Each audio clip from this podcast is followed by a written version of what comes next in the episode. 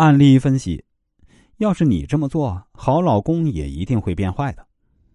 关键词：一向温和体贴的老公大变脸，我要怎样挽救这个家？这是一位来自四川成都的已婚女士找我咨询的。她当时这样跟我说：“老师你好，我最近一直在想，这男人是不是结婚后都会变成另一个人？要是这样的话，我真后悔我结婚的决定。之前啊，精挑细选的男人，最后还是这个样子。”我这个人脾气比较暴躁，平时就容易和人生气。不过我没有坏心眼儿，脾气来得快，去的也快。我对家里人都很好的。我老公就不一样了，他非常讨厌和别人吵架。出去的时候，就算被别人插队、被别人欺负，他都一声不吭，默默忍受。我也吵过他，问为什么不给自己争个公道呢？他说不喜欢吵架，多一事不如少一事反正也不是什么原则性问题。不过。在我们结婚之后啊，他也从没跟我吵过。每次闹矛盾呢，都是我先骂他，然后他来哄我。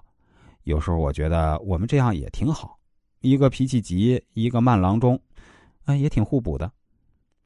有了孩子之后啊，因为孩子的教育问题意见不同，我们吵架更频繁了。老公不愿意在孩子面前吵，我却总忍不住。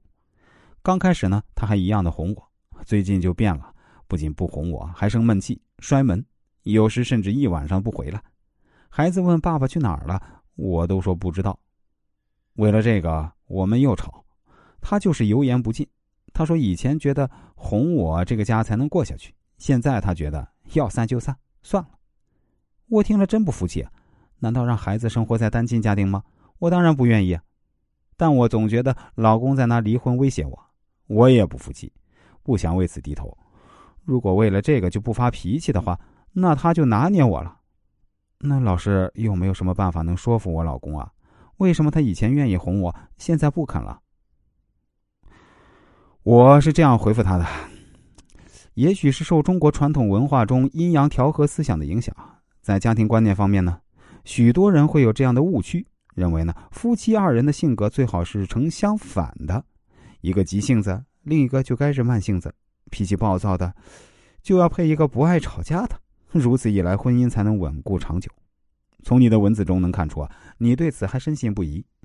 是啊，在你看来，你老公是个性格沉稳、习惯了哄你生气、回心转意。